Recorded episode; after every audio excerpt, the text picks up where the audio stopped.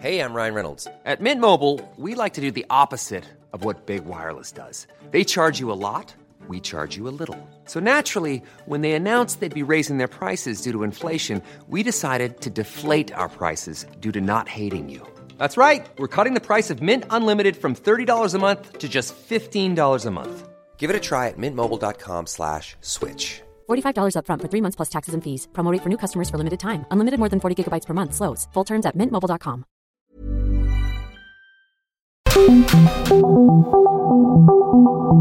Dialogando con mis psicoanalistas. La doctora Ruth Axelrod, doctor Pepe Estrada y la doctora Rocío Arocha son especialistas comprometidos, profesionales que se interesan realmente en ti a través de El Heraldo Radio, un espacio personal, íntimo e incluyente. Dialogando con mis psicoanalistas. Comenzamos.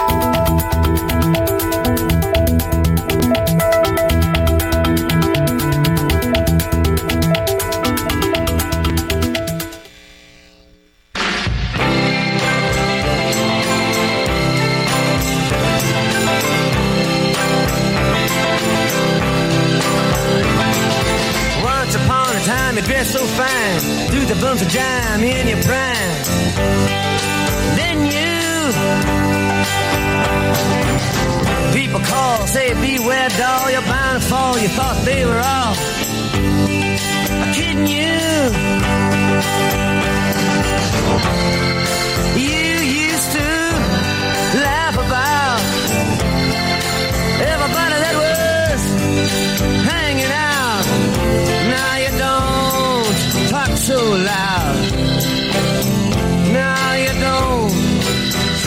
proud about having to be scrounging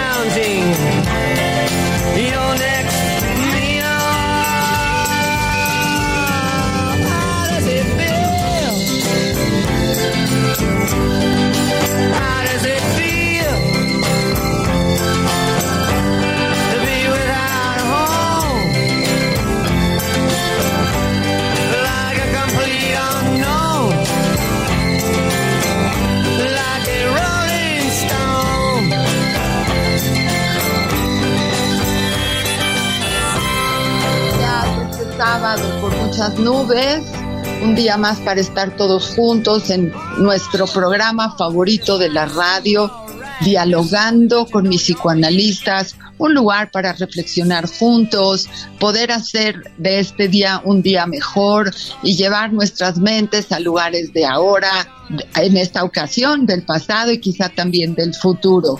Hablaremos hoy sobre de la importancia de la caligrafía, tendremos un invitado especial que es un experto en caligrafía, así es que podrán hacer sus preguntas, no olviden que este programa lo construimos entre todos.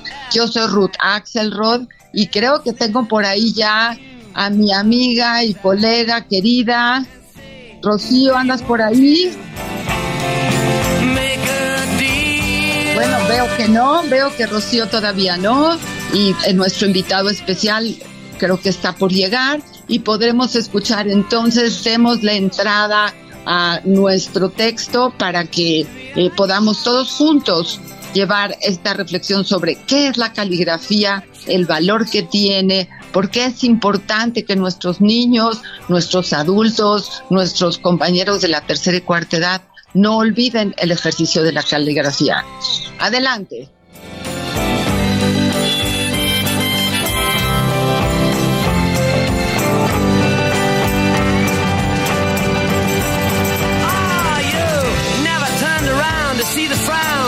the jugglers and the clowns when they all did tricks for you.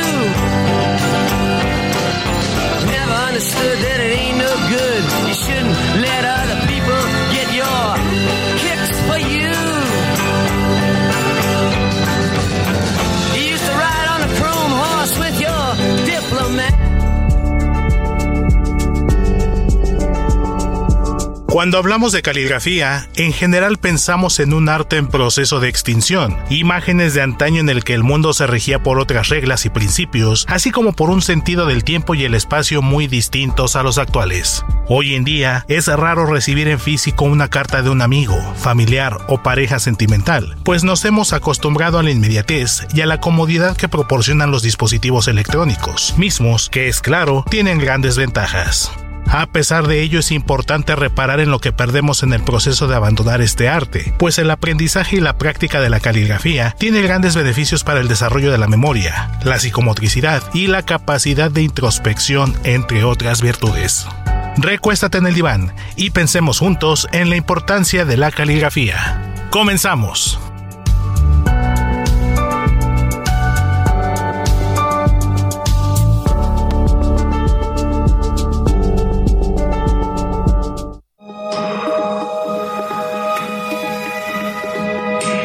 Sigue a la doctora Ruth Axelrod en Facebook e Instagram como Ruth Axelrod.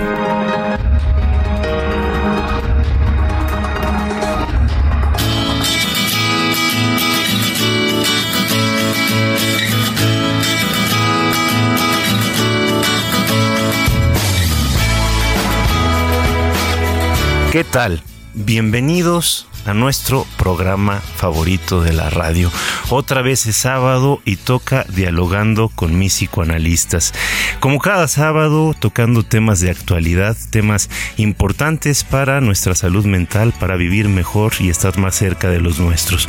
El día de hoy, como cada sábado, en la grata compañía de mis queridas amigas y colegas, las doctoras psicoanalistas, Rocío Arocha. ¿Estás por ahí, Rocío?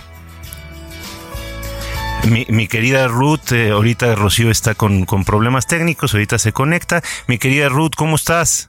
Hola Pepe, buenos días, buenos días a tu invitado. Eh, nuestro invitado, amiga. Nuestro invitado, claro, ahorita nos va a, ilustrar con todas sus ideas. Ya tuvimos la suerte de escuchar la introducción en donde se pone la caligrafía como un arte, Pepe. Esta, esta calidad artística yo me ah, sumaría también a una calidad científica, que será lo que podamos discutir ahora con tu, con nuestro invitado. Pero platícanos, preséntanoslo. Por supuesto, pues queridos radioescuchas, familia del Heraldo, el día de hoy tenemos un invitado muy especial al que estamos muy contentos de recibir.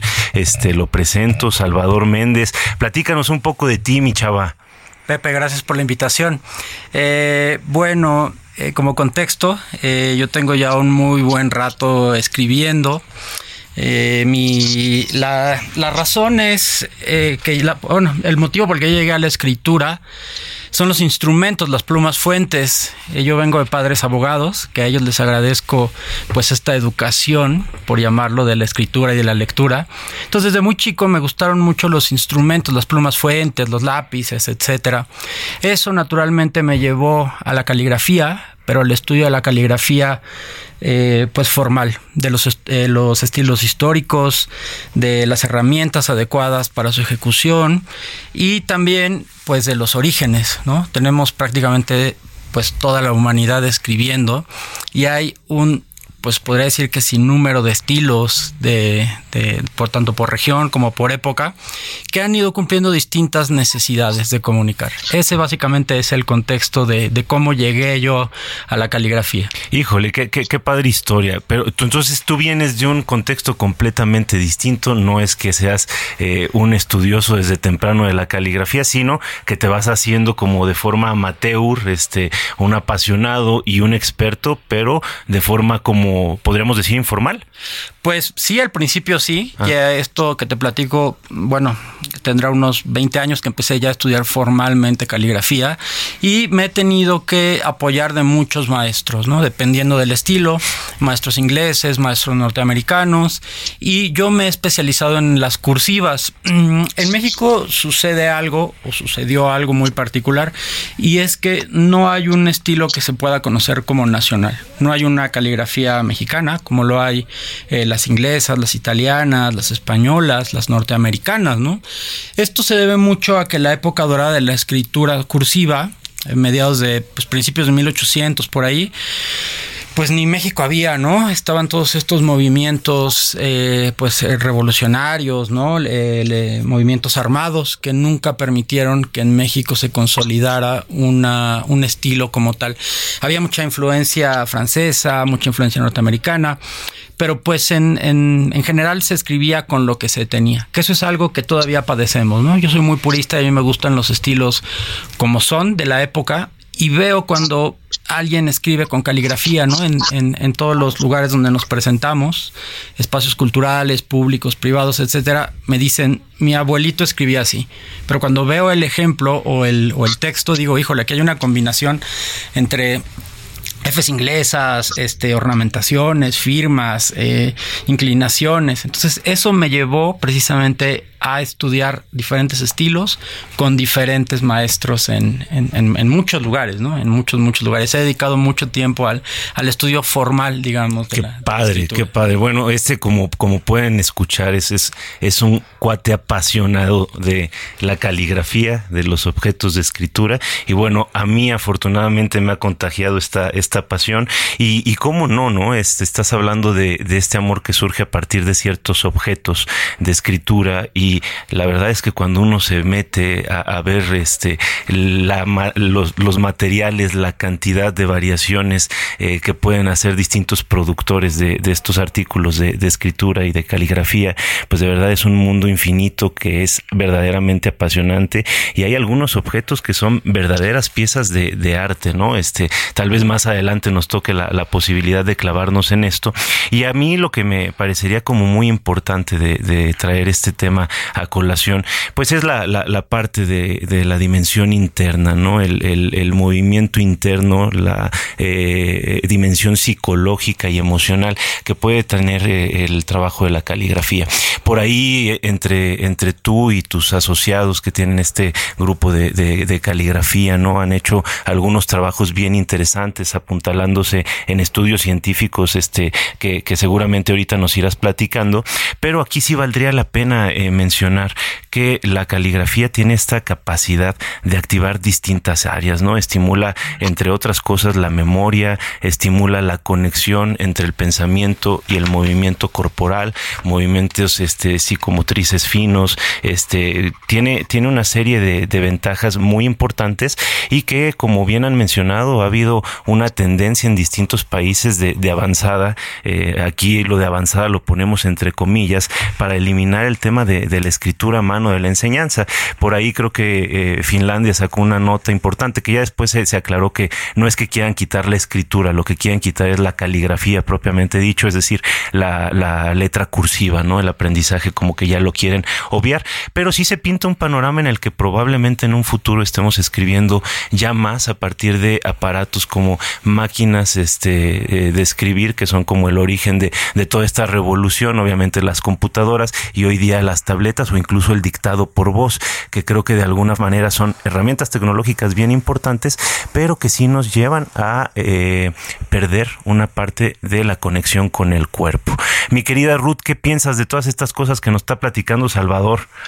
Bueno, chaval, qué, genial que una área, que algún área familiar y algún área de interés eh, profesional te lleve a otro y hoy estés con nosotros y nos puedas llevar de la mano para ver qué le pasó a nuestra mano, porque cuando yo eh, oí el tema dije, bueno, voy a ver cómo escribo yo y bueno, no quiero decirles que lo que pasa es que a veces ni yo entiendo lo que escribo, ¿no? Porque claro, el ejercicio de caligrafía lo llevamos a cabo cuando éramos pequeños, me acuerdo las planas y las planas y las planas, ¿no? Y, y era como divertido y aburrido y a veces entretenido, ¿no? Pero pareciera que solo debía haber sido un ejercicio de la infancia. Y ahora que veo cómo escribo, yo digo, creo que me caería muy bien seguir haciendo caligrafía. Voy a ir un poco con Chava para que me diga cómo hacerle y no perder mis capacidades neurológicas, ¿no? Porque me parece que, que tendríamos que pensarlo como un ejercicio de vida y no un ejercicio de infancia. Tenemos a Mauricio aquí escribiéndonos muy participativo y dice, qué, qué buena rol esa de Bob Dylan, Pepe. Dice, soy eh, Mauricio Ramírez. Es muy buen tema, ya que la forma en que escribimos denota la forma de ser Sin embargo, ahora con el uso de celular se va perdiendo por el manejo de las teclas y todas las personas se convierten en incógnitas, como no recordar el libro mágico cuando la mayoría empezó a aprender a escribir de la única forma que podíamos cuando éramos pequeñitos, ¿no? Ahora la ventaja es el dedo pulgar que tiene más importancia que otros. Eh, esto nos dice Mauricio. Gracias, Mauricio, tienes razón. ¿Qué vamos a hacer con estas nuevas alternativas de las máquinas que son valiosísimas, que son importantísimas? Vengo de escuchar inteligencia artificial del grupo de la Asociación Psicoanalítica Mexicana. Está buenísima la presentación, pero ¿cómo no perdernos en la subjetividad personal? Yo les pregunto a ustedes dos, Pepe y Salvador. Adelante, mi chava, ¿qué, te surge? ¿Qué ideas este, te surgen a partir de estos comentarios de nuestros radioescuchas? Bueno, eh, es gravísimo que se esté perdiendo la escritura a mano. Hay tres consecuencias graves. La primera es que se está perdiendo el vocabulario como tenemos que ahora en los celulares, en las tabletas, escribir menos para ahorrar tiempo, pues se está usando menos vocabulario, ¿no? La segunda es que estas mismas máquinas o estas mismas ayudas eh, nos corrigen, entonces también se está perdiendo la ortografía. ¿no? Y por último se está perdiendo la redacción. La gente ya no redacta, la gente ya no tiene esa pues esa personalidad de general y de hilar estas ideas y eso comienza desde pequeños. ¿Cuál es la ventaja de la caligrafía o de aprender caligrafía? Eh, bueno, como adultos, pues es debatible, ¿no? Puede ser porque eh, te gusta, por como hobby o lo que sea. Pero desde el punto de vista de los niños de educación, se empieza con eh, la motricidad fina. Es decir, utilizar un instrumento para escritura, llámese lápiz, pluma fuente, pincel, crayola, lo que sea, requiere de una cierta destreza que hay que entrenar desde pequeñitos. Por eso, nosotros estamos ahorita trabajando con una editorial privada que distribuye libros para toda la, primaria, apenas va a salir esta, esta edición, eh, en un programa que va precisamente avanzando el nivel de dificultad. ¿no? enfocado en las cursivas, eh, pero que vamos iniciando con las formas básicas para precisamente eh, mejorar o eh, estudiar esta motricidad fina en los niños y después estudian las formas, después estudian las capitulares, eh, los grupos de letras, eh, que después van a formar palabras, que después van a formar renglones, que después van a formar párrafos, híjole, historias, enunciados, cuentos, libros, lo que sea, ¿no?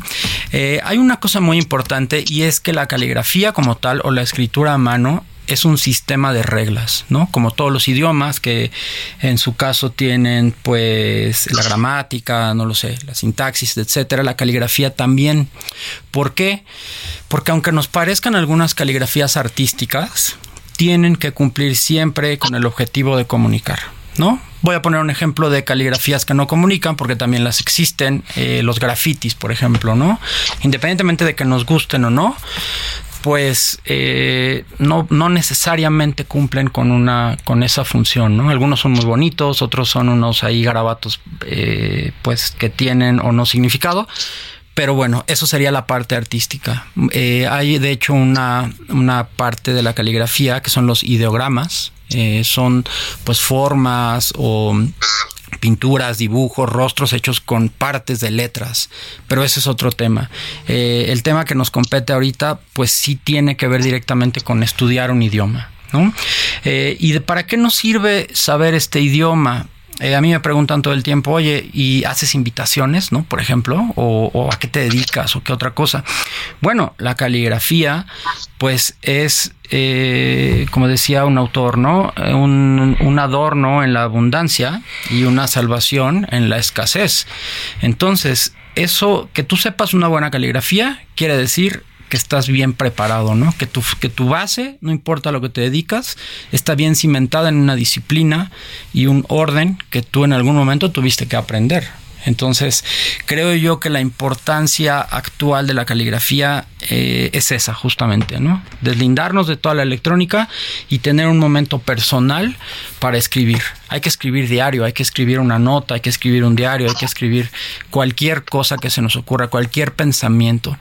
Eh, otra cosa que yo digo siempre es que la escritura nos compromete porque es una manera de tanto de pertenencia como de como de como de, que, perdure por mucho tiempo vamos no Entonces, eh, hay muchas, muchas cosas de, que tienen que ver con la escritura a mano. Esto que les comento, pues estamos apenas rasguñando ¿no? La, la, superficie. Y bueno, lo que platicabas tú, Pepe, a nosotros, bueno, nosotros que somos amantes de las piezas de escritura, pues imagínate, ¿no? Una pluma como objeto, a diferencia de la relojería o de la joyería, pues el potencial es ilimitado en manos de un escritor, de de un poeta, de un pintor, de un arquitecto, no lo sé. O sea, es una herramienta verdaderamente noble porque pues su potencial es ese, ¿no? Como la imaginación ilimitado, no hay no hay un no hay un tope para para este tipo de, de cosas, este tipo de pensamientos. No, por supuesto, estos objetos, este, como mencionas, Chava, eh, se pueden eh, convertir en verdaderas herramientas, de hecho lo son, ¿no? Pero a veces eh, si lo separamos nada más del, del, valor estético, que puede ser algo, pues, en cierta forma, incluso rayano en lo superfluo, ¿no? Que no, no estoy del todo de acuerdo, pero sí puede ser visto así, ¿no? Objetos de escritura que cuestan cientos de miles de pesos o incluso millones, ¿no? Una puede ser una herramienta, una herramienta para un músico, una herramienta para un escritor, una herramienta para un médico. Y aquí ya estamos con el tiempo encima, pero nada más para que tengan en cuenta la importancia de aprender bien caligrafía. Alrededor del siglo XVIII en Estados Unidos fallecieron miles de personas por no poder leer las recetas médicas por estar escritos en una mala caligrafía. Bueno, creo que estamos ya en tiempo del corte comercial. Vámonos y continuamos con este tema tan interesante. Regresamos, mi querida Ruth, regresamos, Radio Escuchas. Regresamos.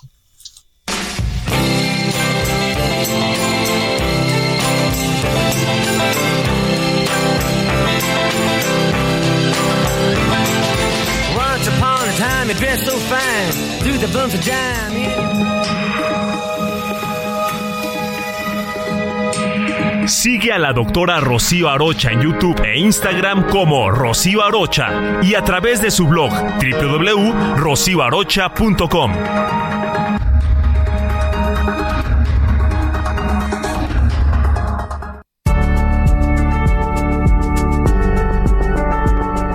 La Real Academia Española define la grafología como el arte que pretende averiguar, por las particularidades de la letra, cualidades psicológicas de quien la escribe. Según la ciencia de la grafología, la forma en la que una persona escribe puede indicar hasta más de 5.000 rasgos diferentes de la personalidad.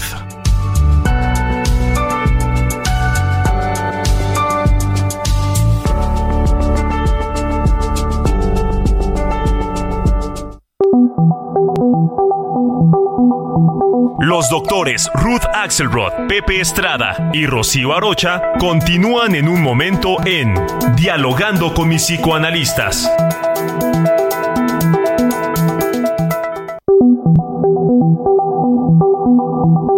Esto es Dialogando con mis psicoanalistas. Estamos de regreso.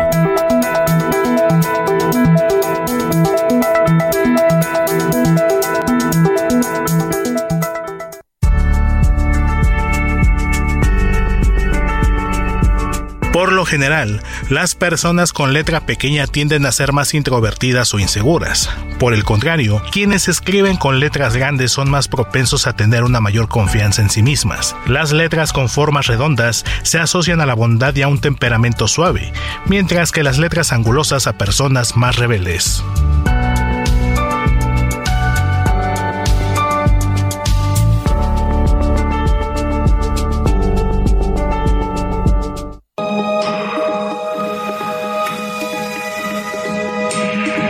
Al doctor Pepe Estrada en Twitter, arroba PSIC Pepe Estrada y en Facebook como José Alfredo Estrada Cicinelli.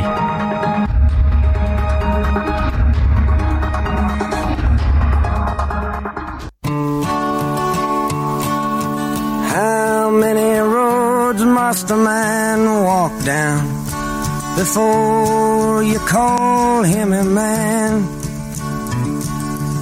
How many seas must the white dove sail before she sleeps in the sand? And how many times must the cannonballs fly before they're full? Ever catch yourself eating the same flavorless dinner three days in a row? Dreaming of something better? Well, HelloFresh is your guilt-free dream come true, baby. It's me, Gigi Palmer. Let's wake up those taste buds with hot, juicy pecan-crusted chicken or garlic butter shrimp scampi. Mm. Hello Fresh. Stop dreaming of all the delicious possibilities and dig in at HelloFresh.com. Let's get this dinner party started.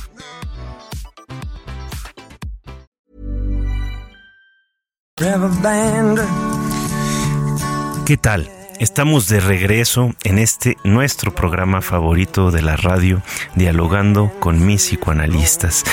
Como cada sábado con temas de actualidad, temas que nos ayudan a reflexionar sobre nuestra existencia y también que nos ayudan a vivir mejor, más plenamente. El día de hoy no hemos podido contactar con nuestra querida amiga, la doctora Rocío Arocha, nos va a tener que acompañar hasta el siguiente fin de semana, pero sí tenemos la grata compañía de mi querida amiga y doctora, la psicoanalista Ruth Axelrod. Yo soy Pepe Estrada y juntos formamos parte de esta gran familia, El Heraldo Radio. El día de hoy estamos hablando de la importancia de la caligrafía, este arte, este eh, maravilloso arte que nos ha acompañado durante cientos, miles de años y que ha generado un gran crecimiento en el ser humano y que lamentablemente se enfrenta a muchas amenazas que pueden atentar o llevarlo incluso a su extinción. Esperemos que no sea el caso, gracias a eh, fundaciones como la que está representando Salvador Méndez aquí, que nos está acompañando, y gracias al esfuerzo que también está haciendo él con todo su grupo de, compañeros. Y bueno, también nosotros en nuestras casas recuperando este maravilloso arte. Creo que vale la pena experimentar. El día de hoy, para acompañarnos, como es tradición en este programa, pues escogimos una música muy particular. Escogimos música de eh, Bob Dylan en primera instancia tuvimos eh, eh, Like a Rolling Stone, que es una canción tremenda, verdaderamente brutal. Y el día, en este momento, en este segundo bloque, estamos escuchando Blowing in the Wind. Eh, ¿Por qué Bob Dylan? Bueno, pues como bien saben, Bob Dylan fue elegido Premio Nobel de Literatura, cosa que nos extrañó a algunos, este, principalmente creo que a Bob Dylan, pero lo importante es que Bob Dylan escribe sus canciones a mano. además, eh, mencionábamos hace un par de programas justamente que Bob Dylan en su admiración por la literatura, especialmente por la poesía, se tomó el nombre de Dylan Thomas, este gran poeta eh, de origen británico, para eh, tener este nombre artístico. Entonces, bueno, son canciones que nos reflejan la profundidad de pensamiento, la sensibilidad que puede despertar la caligrafía. Y justo en el corte comercial estamos platicando aquí algunas cosas, Salvador y yo, mi querida Ruth, eh, creo que esta frase la, la vas a poder identificar muy bien, porque Freud insistía mucho en que una persona que se analice eh, digo, que, que, escriba, que tenga el método de escribir, o una persona que tenga un muy buen amigo con el cual platicar, nunca va a tener necesidad de análisis. Y aquí hay que resaltar algo que, que tal vez este sea un dato que, eh, bueno, tú dominas, obviamente, mi querida Ruth, por, por ser nuestro ámbito, pero tal vez Salvador no, no, no lo conozca.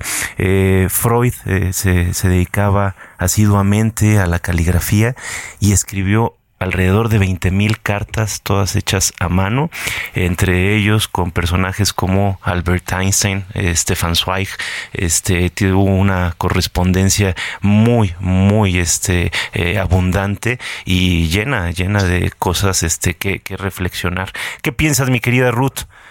Bueno, eh, me parece importantísimo, algo que parece tan simple, tan cotidiano, que lo tenemos todos a la mano, en la mano, y que no lo llevamos a cabo, sería como una invitación a recuperar esa, esa manita que podría ponerse a hacer algo interesante y quizá le mandamos a Chava una foto y que nos haga un análisis de la locura de cada uno de nosotros, Chava, te, mando mi firma y me sacas mi diagnóstico, pero bueno, la señora Lolita, como todos los sábados, muchas gracias, eh, escribiéndonos al 55 30 10 27 52, todos aquellos que quieran preguntarle algo a Chava, compartir con nosotros aquí por escrito, nos dice la señora Lolita, apreciados doctores, muy buenos días. Qué gusto encontrarnos nuevamente en este hermoso sábado otoñal, mi programa preferido dialogando con mis psicoanalistas. Tema tan interesante como todos los que abordan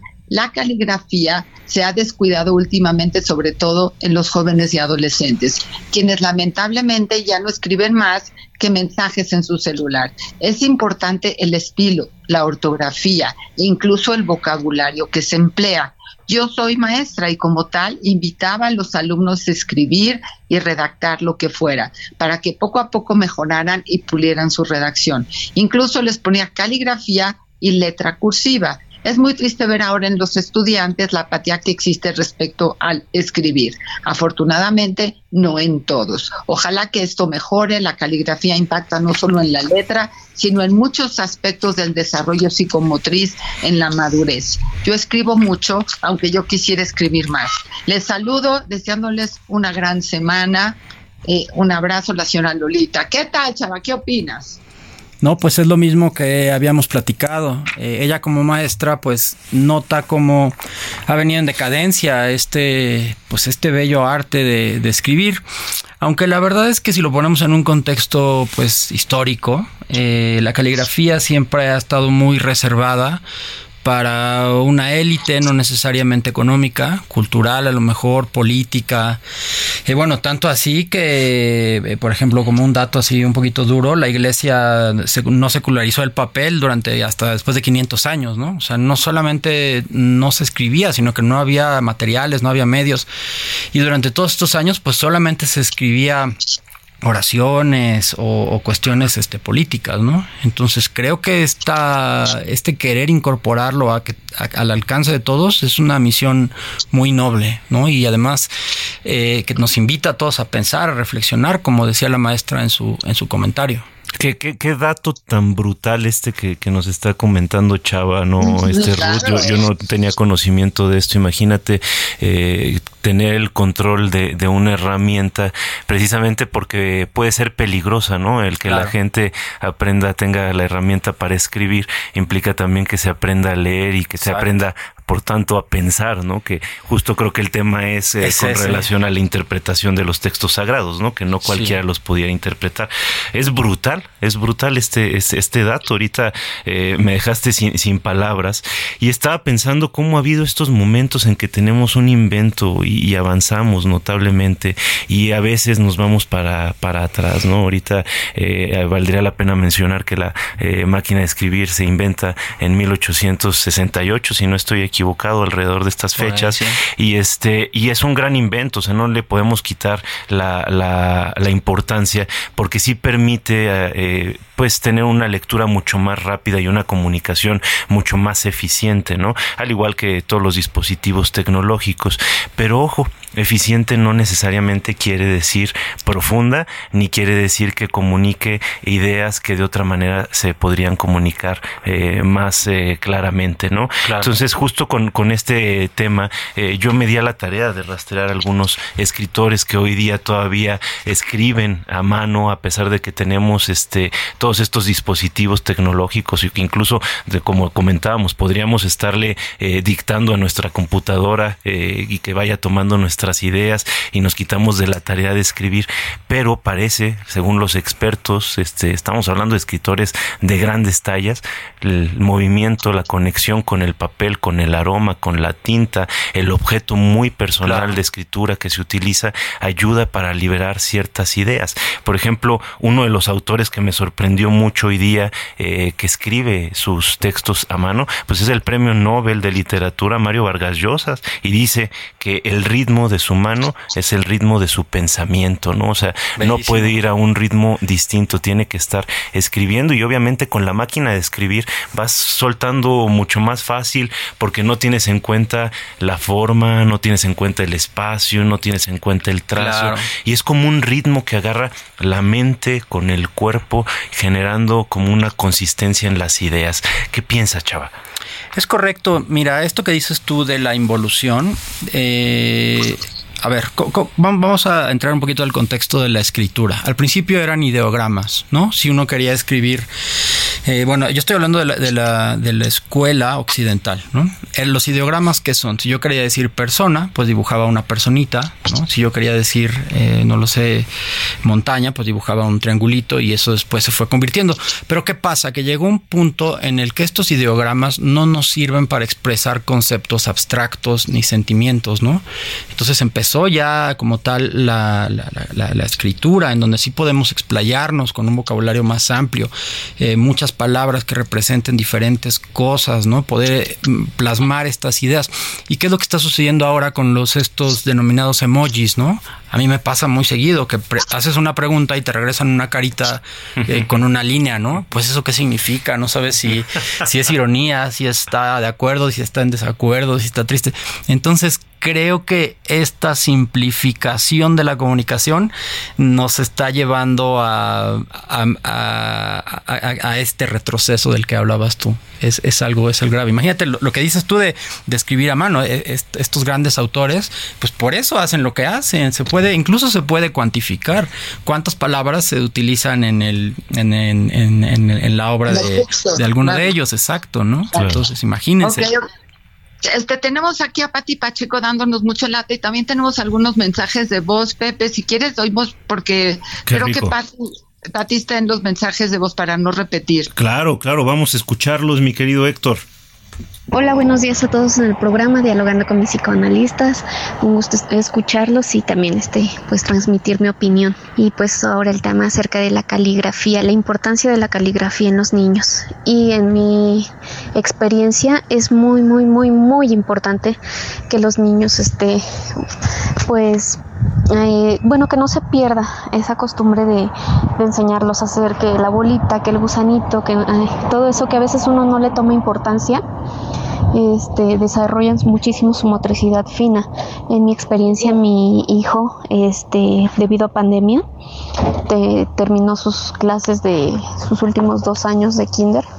Em, pues virtual y pues no, no era lo mismo, ¿no? O sea, como que nos enfocamos mucho más a la lectura y él ahorita en sus años de primaria que está cursando le cuesta muchísimo, muchísimo escribir, escribe muy, muy, muy, muy feo, la verdad le pone muchísimo empeño pero le cuesta muchísimo y me explicaron que es debido a eso, debido a que no, no terminó con sus ejercicios de motricidad, entonces ahorita en su cuarto año mi hijo está haciendo bolitas, gusanitos porque debe de mejorarla.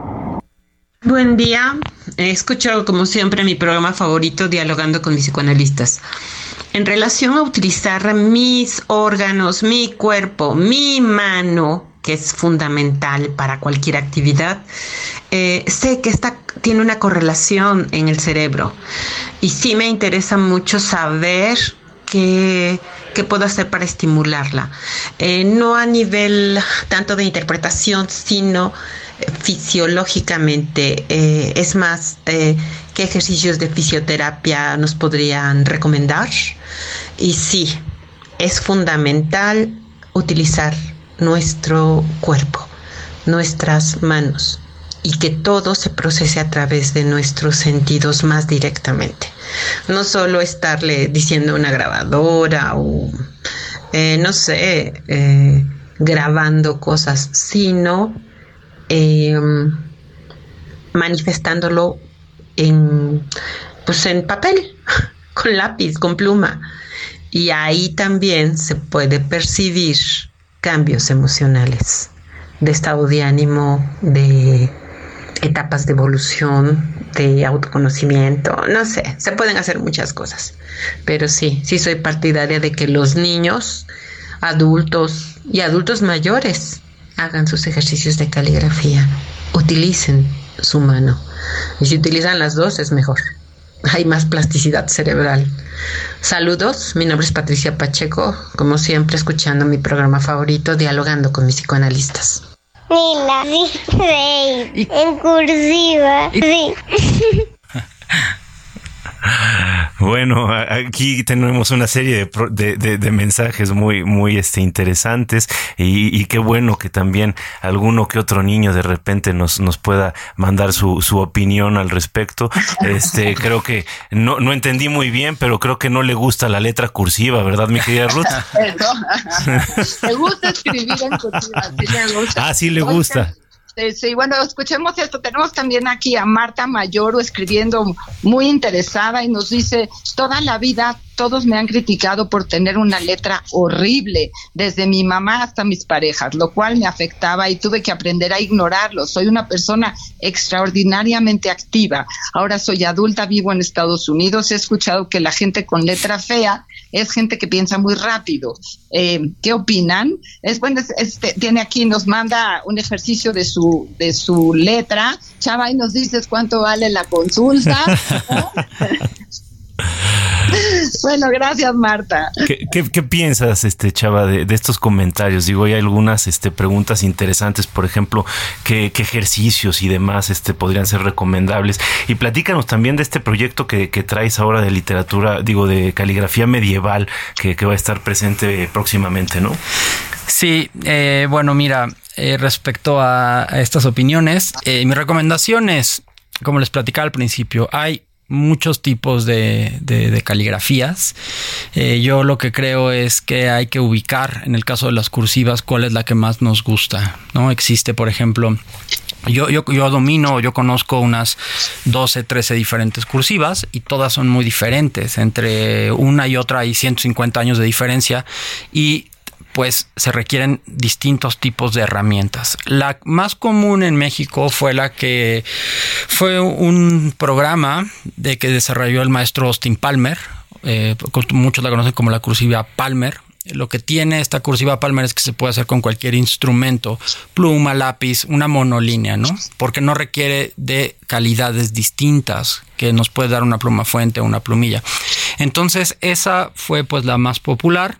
Hay otras más avanzadas. Yo lo que les recomiendo es elijan una. E, esta en principio es muy buena porque te va a ayudar con la disciplina. El método Palmer. El método Palmer, exactamente. En realidad Palmer es eh, bueno, esta letra Palmer es la bisabuela, bueno, más bien la nieta. Su bisabuela es eh, una cursiva que se llama Spencerian. Si ustedes buscan en Spencerian en línea van a encontrar una caligrafía muy, muy ornamentada, diferente, es que era una belleza, ¿no? Que es como, wow, la estrella de, de norteamericana.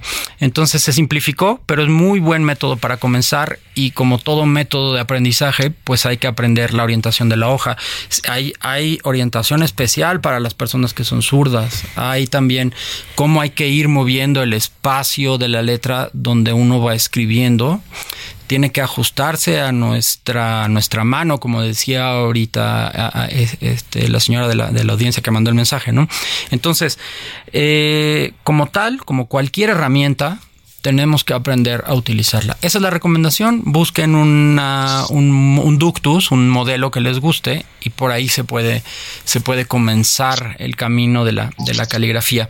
Otra cosa muy importante es que hay que dar el tiempo para hacer caligrafía tenemos que tener un escritorium idealmente, un lugar para escribir, que puede ser provisional, ¿no? La mesa de la cocina, cinco minutos, dos minutos, para sentarnos a escribir. ¿Por qué? Porque es una actividad que nos lleva o que nos toma el 100% de nuestra atención, tanto mental como motriz y además es padre no tener nuestro eh, eh, nuestro nuestro kit de, de plumillas de tintas etcétera para ir haciendo nuestros ejercicios. Entonces creo que ese, es un buen, un buen punto, darle, darse el tiempo y elegir exactamente cuál es el estilo que, que a nosotros nos, nos gusta o nos llama la atención. Algunos son más rápidos, otros son más lentos eh, y bueno, dependiendo de lo que estemos buscando. Respecto a esto del proyecto de caligrafía medieval, es una participación que hacemos con el Fondo de Cultura Económica, ahí en la, en la Biblioteca Rosario Castellanos. Ellos hacen un evento de la Feria del Libro Medieval. este año vamos a participar con dos talleres, si no me equivoco. Uno es escritura con pluma de ave, volviendo al tema de las herramientas, la pluma de ave es una herramienta maravillosa porque es siempre diferente. Eh, para empezar, ninguna pluma es igual a la otra, luego hay que prepararla Entonces ahí le estamos metiendo otro factor que, que va a ser distinto el trazo y luego se va desgastando. Entonces hay que hacer eh, toda esta, pues este preparativo para poder escribir estas capitulares, estas letras medievales. Después vamos a tener una plática de las capitulares, eh, no sé si, si, las ubiquen, son estas eh, mayúsculas hermosas, ornamentadas, ¿no? Que tenían pues personajes, cuentos, criaturas y todo esto se hacía porque no había suficiente papel o el papel era muy caro, a veces eran pieles, a veces eran lienzos que costaban mucho eh, obtener o prepararlos. Entonces las capitulares se aprovechaban para contar una historia. Vamos a pensar que íbamos a hablar de un santo, pues ahí en la capitular poníamos qué le había pasado al santo, ¿no? Un poquito más visual. Y pues había que aprovechar el espacio del papel a, lo más que se pudiera. Eh, como dato curioso también de esa época existían las manículas, no sé si las ubican, son unas, pues unos dibujitos de manita que se ponían ahí al margen y estos eran para corregir errores ya sea ortográficos etcétera. No era como ahora que vas y compras teme seis pliegos, ¿no? De 90 por 60, pues no, había que había que cuidar mucho la la, escritura o lo que se escribía, ¿no? Eran cosas verdaderamente valiosísimas, ¿no?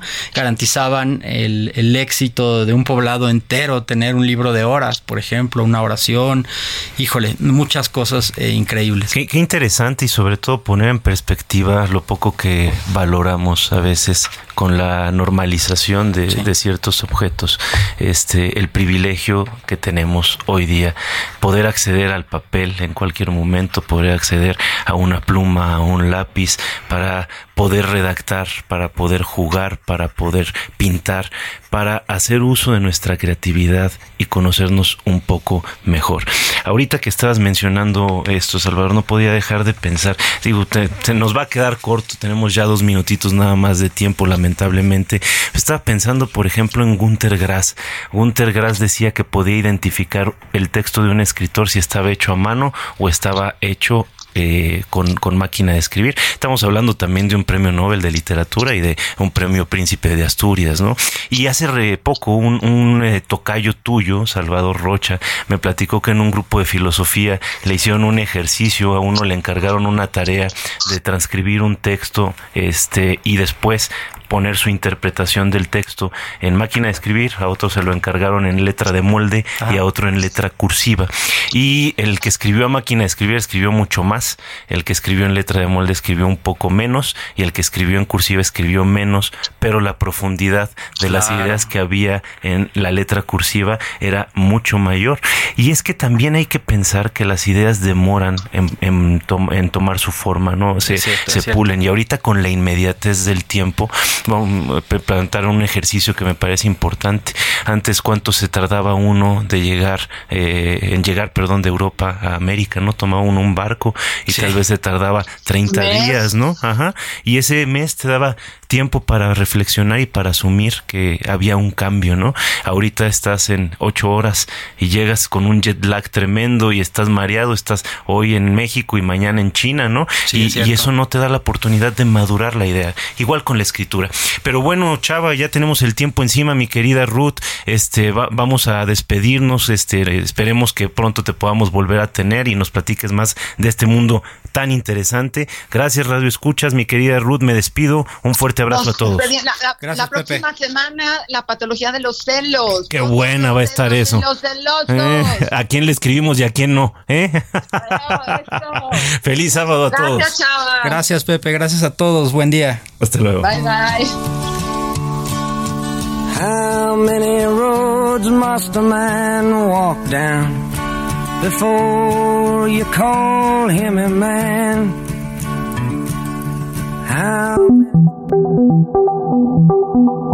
Dialogando con mis psicoanalistas. Un diálogo personal, íntimo e incluyente. Planning for your next trip?